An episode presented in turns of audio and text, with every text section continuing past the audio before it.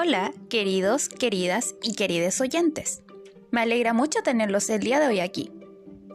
Para comenzar esta temporada de lecturas, leeré algunos cuentos recopilados por unos hermanos famosos, quienes nacieron en Alemania, llamados Jacob y Wilhelm Grimm, los cuales son conocidos como los hermanos Grimm.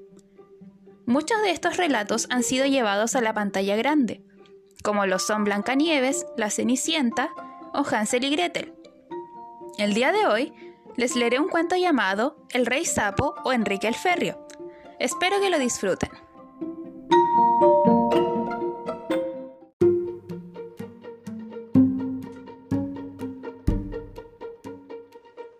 El Rey Sapo o Enrique el Ferrio. En los tiempos antiguos, cuando el desear todavía servía de algo, vivía un rey cuyas hijas eran todas bellas. Pero la menor era tan bella que el mismo sol, que tanto ha visto, se maravillaba cada vez que sus rayos le tocaban la cara. Cerca del Palacio Real había un enorme bosque oscuro, y en este bosque, bajo un viejo tilo, había una fuente. En días de mucho calor, la princesa salía hacia el bosque y se sentaba en el borde de la fresca fuente. Cuando se aburría, tomaba una bola de oro, la lanzaba al aire y la recogía. Este era su juego favorito.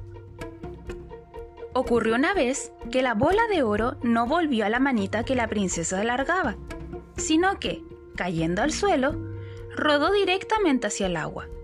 La princesa la siguió con la mirada hasta que la bola desapareció, pues la fuente era profunda, tan profunda que no se veía el fondo. Entonces se echó a llorar y lloró cada vez más fuerte, sin hallar consuelo. Mientras así se lamentaba, alguien le habló. ¿Qué te pasa, princesa? Tus sollozos son capaces de romper el corazón de una piedra. Ella se volvió para ver de dónde procedía la voz y vio un sapo que sacaba del agua su cabeza gorda y fea.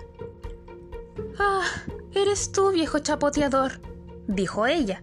Estoy llorando por mi bola de oro que se ha caído en la fuente. Tranquilízate y no llores más, respondió el sapo. Esto puede resolverlo yo. Pero, ¿qué me darás si rescato tu juguete?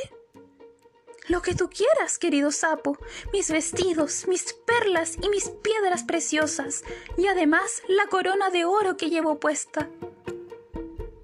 ¿Tus vestidos, tus perlas y piedras preciosas, y tu corona de oro? No quiero nada de eso, respondió el sapo. Pero si estás dispuesta a quererme, a aceptarme como amigo y compañero de juegos, y dejas que me sienta a tu lado en la mesa, que coma de tu platito de oro, que beba de tu copita y que duerma en tu camita. Si me prometes todo eso, me sumergiré y te traeré la bola de oro. Oh, sí, exclamó ella. Te prometo todo lo que quieras con tal de que me devuelvas la bola. Sin embargo, ella pensaba. ¿Qué cosas dice este sapo tonto? Vive en el fondo con sus semejantes y croa. No puede ser amigo de ningún ser humano. Al oír la afirmación, el sapo se zambulló de cabeza, buceó hasta la profundidad y al cabo de un rato salió nadando con la bola en la boca, que escupió sobre el césped. Llena de alegría al ver de nuevo su lindo juguete, la princesa la cogió y se alejó saltando con él. Espera, espera, gritó el sapo, llévame contigo, yo no puedo correr. Pero, ¿de qué le servía crear tan fuerte como podía? Sin escucharle, ella volvió corriendo al palacio y pronto olvidó al pobre sapo, que tuvo que sumergirse de nuevo en su fuente. Al día siguiente, cuando la princesa se había sentado a la mesa junto con el rey y todos los cortesanos, y estaba comiendo en su platito de oro, se oyó algo. Chap, chap, chap, chap, que subía por las escaleras de mármol y una vez arriba, ese algo golpeó la puerta y llamó. Tú, la hija menor del rey, ábreme. Ella corrió para averiguar quién era, y al abrir, ahí estaba el sapo. De inmediato dio un portazo y volvió a la mesa, muy asustada. Dándose cuenta de que el corazón le latía con fuerza, el rey le dijo, Niña mía, ¿de qué tienes miedo? ¿Es que hay un gigante ante la puerta que quiere llevarte consigo? Oh, no, respondió, no es un gigante, sino un sapo repugnante. ¿Qué quiere de ti el sapo? Ay, querido padre, ayer, en el bosque, cuando jugaba al borde de la fuente, mi bola de oro cayó al agua, y como lloré tanto, el sapo la recuperó. Y puesto que me lo exigió tan insistentemente, le prometí que sería mi amigo, pero jamás pensé que sería capaz de salir del agua. Ahora está allá afuera y me reclama. En esto, los golpes se oyeron por segunda vez y la voz llamó. Hija del rey, la más joven, ábreme. ¿No te acuerdas de lo que me dijiste ayer, junto al agua fresca de la fuente? Hija del rey, la más joven, ábreme.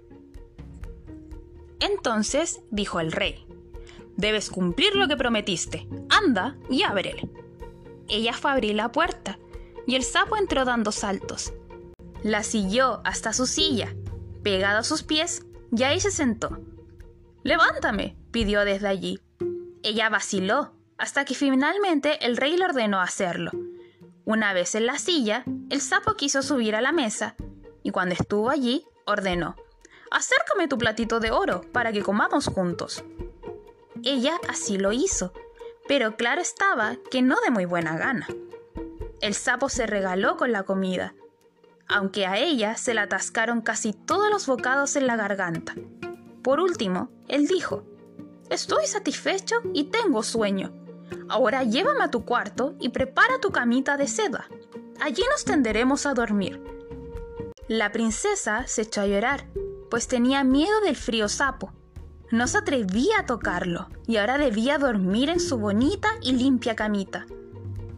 Pero volviéndose iracundo, el rey exclamó, No debes menospreciar a quien te ayudó cuando tú te hallabas en apuros.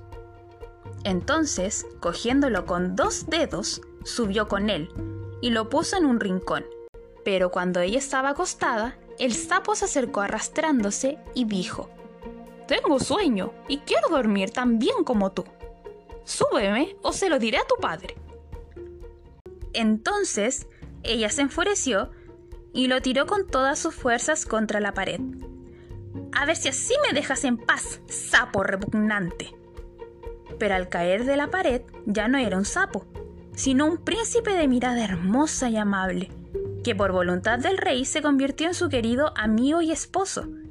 Entonces le contó que había sido encantado por una bruja malvada y que nadie sino ella podría haberlo rescatado de aquella fuente, rompiendo el hechizo, y le anunció que al otro día partirían juntos hacia su reino. Luego durmieron, y cuando a la mañana siguiente el sol los despertó, llegó una carroza a la que iban enganchados con correas de oro ocho caballos, que lucían en sus cabezas plumas blancas avestruz, y en su parte posterior venía de pie el criado del joven príncipe, que era el fiel Enrique, al ver a su señor transformado en un sapo, el fiel Enrique se había entristecido tanto que mandó a poner tres barras de hierro alrededor de su corazón para que no estallara de dolor y de pena. Esta carroza debía recoger al príncipe para conducirlo a su reino. El fiel Enrique instaló a la pareja en el interior y lleno de alegría por la ruptura del hechizo, ocupó de nuevo su puesto detrás. Cuando ya habían recorrido una parte del camino, el príncipe oyó un fuerte crujido a sus espaldas, como si algo se hubiera roto. Entonces volviéndose gritó, Enrique, se rompe la carroza. No, señor, no es la carroza, sino una barra de mi corazón, que sufrió gran aflicción cuando estabais en la fuente sentado, como un sapo encantado. Y todavía otra vez y otra más se oyó el crujido en el camino, y el príncipe creyó de nuevo que se rompía la carroza. Pero no eran sino las barras del corazón de Enrique que estallaban, porque su señor se había salvado del encanto y era feliz.